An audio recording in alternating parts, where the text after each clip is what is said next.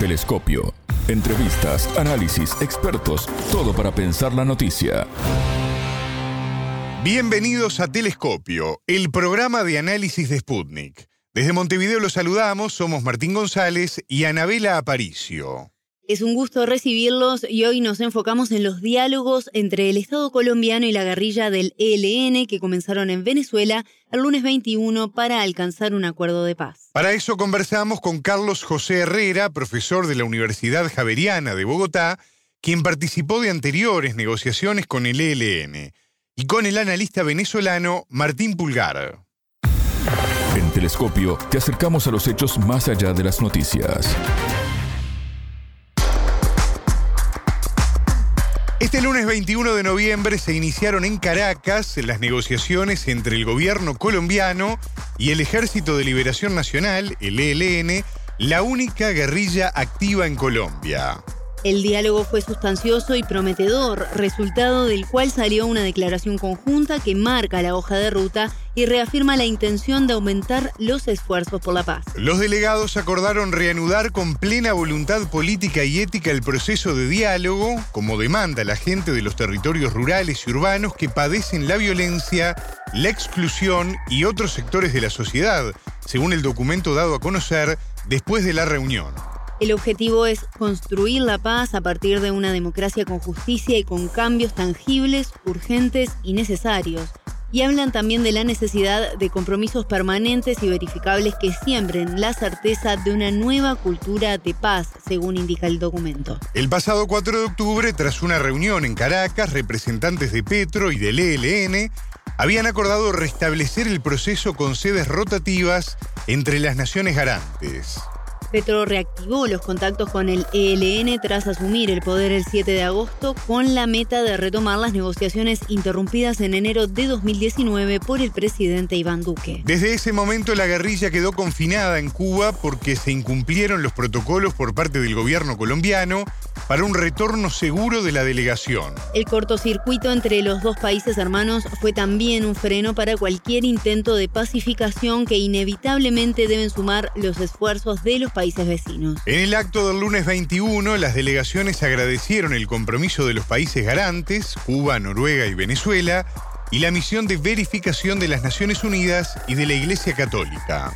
Para entender las posibilidades y futuro de esta negociación, la periodista Patricia Lee, jefa de redacción de Sputnik Montevideo, conversó con Carlos José Herrera, profesor de la Universidad Javeriana de Bogotá, quien participó en varias de las instancias anteriores de negociación con el ELN. El entrevistado. Mucho gusto, Carlos José Herrera, profesor de la Universidad Javeriana en Paz y Conflicto, ex miembro de distintas comisiones negociadoras, en especial de la última comisión negociadora con el ELN en 2017. Es un gusto recibirte en Telescopio, Carlos José. Eh, muchas gracias. Para mí también es un gusto se acaba de inaugurar en Venezuela la negociación con el ELN. Es algo que está despertando muchas expectativas después de que se hizo en 2016, que ya se van a cumplir seis años en el 25 de noviembre, en esta semana, y ahora esta negociación está despertando muchas expectativas. ¿Qué puedes decir de lo que se está negociando en Caracas? Yo creo que hay tantas expectativas porque por dos razones. Una, porque el presidente Petro está con una política que llama de paz total, que es muy audaz y decidida a poner fin en la medida de lo posible a todas las expresiones armadas de todo tipo en el país. Entonces, eso mismo ya crea una expectativa. Y la otra, que pues, se le ven en la última guerrilla de tantas clubes en Colombia, históricamente, que está actuando fuerte, eh, con unos 2.500 efectivos militares directos y unos 2.500 milicianos de apoyo aproximadamente. Es una guerrilla grande y es el sexto intento que se hace con esta guerrilla y todo el mundo eh, aspira a que, eh, pudiendo tener eh, mejor interlocución con el gobierno de Petro, que es evidentemente un gobierno de izquierda, pueda hacerse un proceso exitoso. esas son las expectativas, son muy grandes por todo eso. ¿Y cuáles son los puntos centrales que están en negociación en este momento?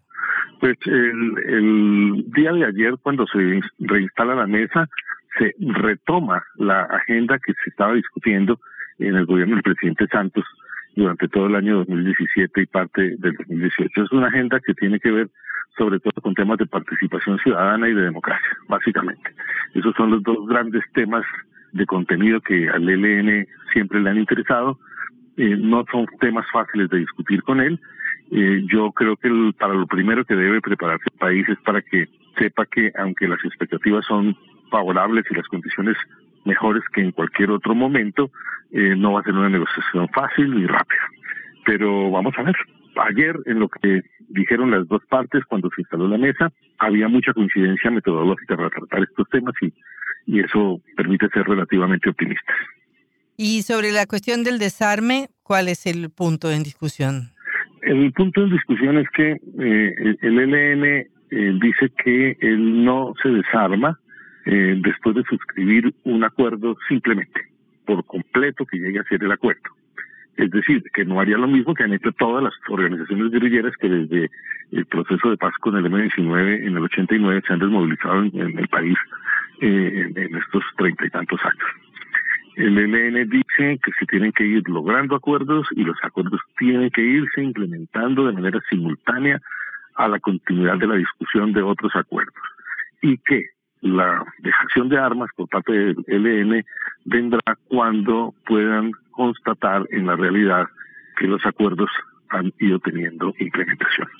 Eso es factible en, en cierta forma, eh, tiene elementos de cómo se hizo el proceso en El Salvador, que no entregaron las armas, tiene elementos de cómo se hicieron las últimas cuestiones con la ETA y tiene también elementos de cómo se hicieron algunas cuestiones con la guerrilla irlandesa. Entonces, vamos a ver, eh, no es una cosa fácil, el país está muy polarizado, los sectores más claramente de derecha, como el, el clásico, intentan deslegitimar esto y hacen una, propaganda muy fuerte diciendo que mientras no dejen las armas no se puede implementar nada, lo cual es un discurso que tiene cierta acogida en la población. Entonces va a ser una batalla política muy fuerte. ¿Y cuáles entonces son los principales obstáculos que tú ves para esta negociación, teniendo la experiencia de las anteriores negociaciones? Es decir, te preguntaría más bien primero por qué fracasaron las anteriores, para ver cuáles son los obstáculos que puede haber ahora.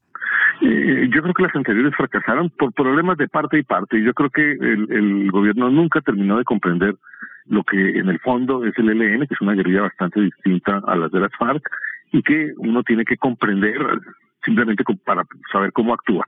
Y eh, el gobierno siempre buscaba eh, modelos tradicionales de negociación y no tenían acogida nunca con el ELN. Ese siempre fue un problema eh, presente. Yo creo que ese problema fue muy visible en las negociaciones de Quito en el 2017 y 18. Pero la otra mitad es que el ELN es un grupo altamente eh, ideologizado y con una convicción, digamos así, muy muy antigua. ellos son rebeldes y al ser rebeldes todo lo que hagan lo lava, lo arregla, eh, en el hecho de que son rebeldes, entonces eh, son muy poco eh, proclives a negociar, muy poco proclives a, ir más allá de declaraciones ideológicas de fondo, estratégicas, ultra programáticas, que dificultan el, el, necesario pragmatismo de una negociación de paz. Entonces, hay un problema fuerte también con el ELN. En las circunstancias actuales, el problema de las dificultades que siempre han tenido los gobiernos para negociar con el ELN se disminuye notablemente por la actitud y la política de, de, Petro. O sea, Petro quiere hacer la negociación, Petro entiende cómo hay que hacerla, entiende que tiene que haber participación de la gente, entiende que tienen que irse poniendo en práctica cosas. Entonces, eso crea esperanza, en cierta forma, de que se pueda hacer falta ver qué, pone el ELN si es, lo, si es capaz de, lograr unos elementos de pragmatismo básicos para que pueda haber éxito en la negociación. Pero está por verse. O sea, ¿tú piensas que esta vez puede realmente ser diferente por estos aspectos que me has mencionado? Sí, por parte de lo que es la política del gobierno, sin duda. Todo el mundo ruega que el ELN comprenda eso y esté dispuesto a ceder cosas como nunca antes lo ha estado. Entonces, si el ELN se sintoniza en ese canal, eh, el proceso puede ser exitoso. Lento, pero que puede ser exitoso. ¿Y cómo puede ayudar la colaboración de Venezuela y, bueno, Cuba, por supuesto, ¿no? Pero en este caso, el restablecimiento de las relaciones con Venezuela y el papel que está jugando ahora como, como anfitrión. Y si el gobierno de Venezuela empieza a, dar muestras de que realmente quiere propiciar un acuerdo, eh, eso va a ser muy importante porque tiene mucha influencia sobre el ELN. Cuba también, pero a un nivel mucho menor. O sea, que hay un entorno favorable internacional y nacional que puede llegar a favorecer que por fin se llegue a un resultado.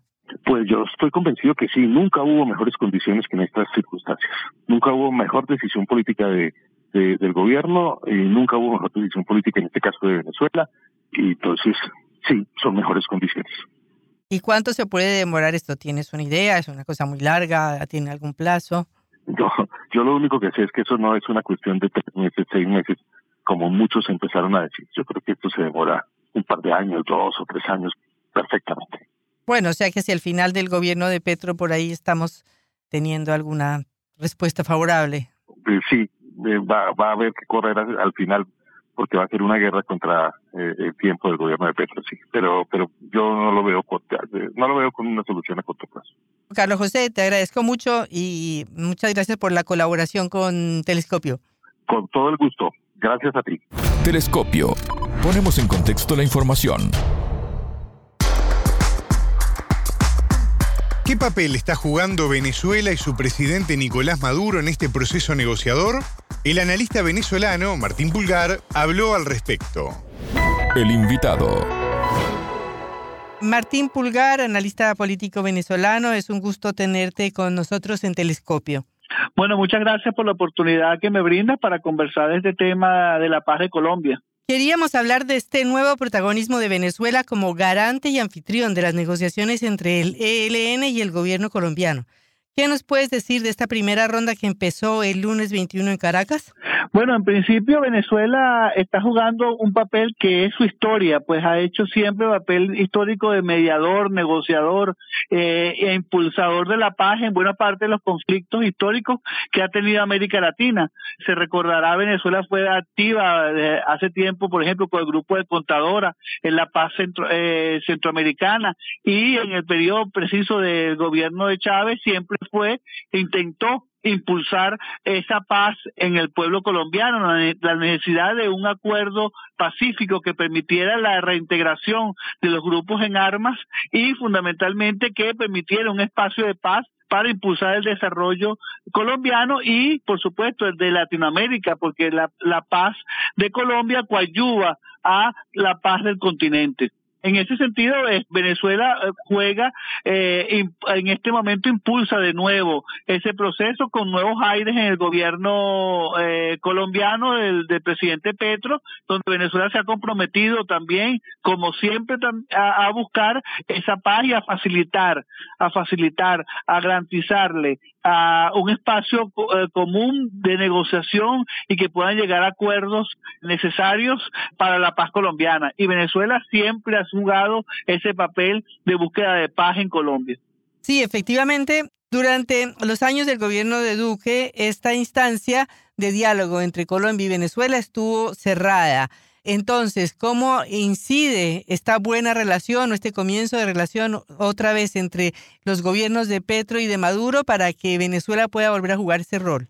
Sí, el caso en el periodo de Duque, digamos que jugó una carta pro-norteamericana a ultranza. Prácticamente fue la decisión de ser el jefe de las decisiones de Estados Unidos contra Venezuela y Duque fue parte fundamental de esa acción contra Venezuela en el intento de aislamiento eh, del gobierno de, del presidente Maduro y, por supuesto, no podía sino actuar a favor de esos intereses y destruir cualquier intento de Venezuela de un posicionamiento latinoamericano. En este sentido, buscando la paz en Colombia, pero fue parte instrumento de esa acción norteamericana. Y él mismo fue agente de destruir el proceso de paz que se había avanzado en Colombia en ese momento con los diferentes grupos de guerrilleros y de, y de subversión. Ahora eh, buscando mejorar, en la búsqueda de una mejora de las relaciones entre Venezuela y Colombia, que Venezuela siempre jugó ese papel importante de mediación o de garantía de la paz en Colombia, también Colombia se ha comprometido de alguna manera a mejorar las relaciones con Venezuela, porque ambos nos necesitamos como países siameses, haber nacido juntos en esta gesta independentista eh, durante siglos, ahora, por supuesto, volvemos a vernos las caras. Ojalá que nunca volvamos, eh, pasemos por ese trance de conflicto que hubo entre Colombia y Venezuela en el periodo de Duque y que ahora lo retomamos. En ese sentido, Colombia ha jugado también un papel central para demostrar que Venezuela tiene un papel importante en la esfera internacional, ha planteado negociaciones y acuerdos con otros países para desbloquear toda esta especie de asedio y de acciones criminales contra Venezuela y ella también se nota que se ha comprometido a reinsertar o ayudar a reinsertar a Venezuela en el escenario internacional con todo su pleno derecho y todas sus garantías como país soberano que es. Entonces una, es una relación de ganar-ganar para ambos. Eh, Colombia ayuda a la reinserción con plenos ejercicio soberano de Venezuela en el escenario internacional y Venezuela también ayuda a la paz en Colombia a través de esta facilitación de las mesas de negociación. En este sentido, ¿cuáles son los obstáculos y cuáles son las ventajas que tú ves a la negociación que acaba de comenzar? Mira, yo creo que, digamos, yo, yo veo que el ELN en este caso está dispuesto a buscar unos procesos de paz importantes, pues está eh, en sus declaraciones públicas por supuesto, hay muchas, muchos temas eh, que son velados, que son secretos y que son parte de la negociación y no se van a conocer en público, por lo menos en esta etapa. Pero, digamos, veo la, la intencionalidad del ELN de negociar, de llegar a acuerdos y buscar la paz. Asimismo, veo el, interés del gobierno colombiano en buscar un mecanismo de negociación y acuerdos con los grupos eh, eh, todavía en, en elementos insurreccional creo que ambos, digamos, es importante ese elemento. El otro proceso, por supuesto, eh, proceso es que esa, esa participación de Venezuela y de Colombia para ir desentrabando los conflictos que ambos países tenemos entre nosotros y hacia el mundo, permite, por supuesto, eh, un mejor relacionamiento y la conquista de un espacio de desarrollo conjunto. En fin, veo que la actitud de Colombia con, con el presidente Petro y la, y, la, y la actitud del presidente Maduro en este momento permiten eh, la búsqueda de la paz en Colombia, la búsqueda de, la reinserción de Venezuela en el escenario internacional, que va a ayudar significativamente a las políticas de desarrollo conjunto, de comercio y de integración entre ambos países. Creo que por ahí va las ventajas que van más allá de la mera negociación que se ven en la, en la mesa, que veo significativamente procesos de avance o por lo menos de búsqueda de que, eh, de que ambos actores, el gobierno colombiano y la guerrilla del ELN, están dispuestos a buscar buscar espacios de acuerdo y entendimiento. ¿Y cuáles pueden ser los problemas, los inconvenientes? La oposición venezolana, por ejemplo, la oposición colombiana. Eh, ¿Cómo ves ese proceso?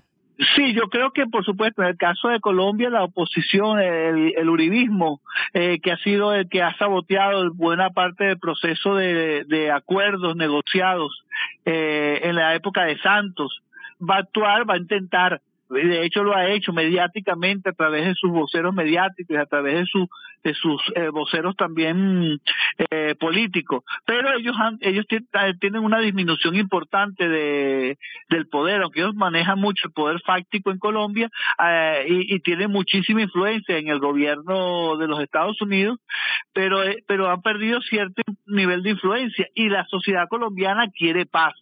La sociedad colombiana reclama paz en el caso también de la oposición venezolana que vivió y medró prácticamente de esa relación en la época de Duque y en el manejo de los recursos que Estados Unidos asignó y que los, los recursos que nos confiscó Estados Unidos y Colombia a través de monómeros y a través de la confiscación de monómeros o del control de monómeros en ese momento, ahora por supuesto ve su una disminución de, de su papel y de su poder y de su influencia. Creo que eh, ha disminuido significativamente, más allá de algunas vocerías eh, mediáticas internacionales, prácticamente esa posición está eh, anulada y lo que le toca también es un papel de negociación y acuerdos que para que pueda participar ya con las garantías que ya el gobierno venezolano ha dado en su momento, que el, que el Consejo Nacional Electoral ha demostrado que cumple. O sea, ya lo que lo que necesita es demostrar una una acción práctica para la participación en, en las elecciones futuras presidenciales. En fin, creo que va, se va por buen camino. Ellos, eh, aunque intenten sabotear y aunque intenten eh, convertir algún tipo de resonancia mediática el elemento de la negociación con, con el ELN en Venezuela, no, no tiene mayor cabida y el pueblo venezolano, el pueblo colombiano, los gobiernos también de ambos países y el mundo entero tienen mucha esperanza en que estas negociaciones eh, lleguen a buen puerto. Bueno, te agradezco muchísimo, Martín, y te estaremos consultando nuevamente.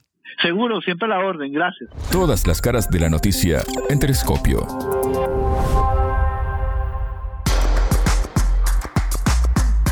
Hasta aquí, Telescopio. Pueden escucharnos por sputniknews.lat.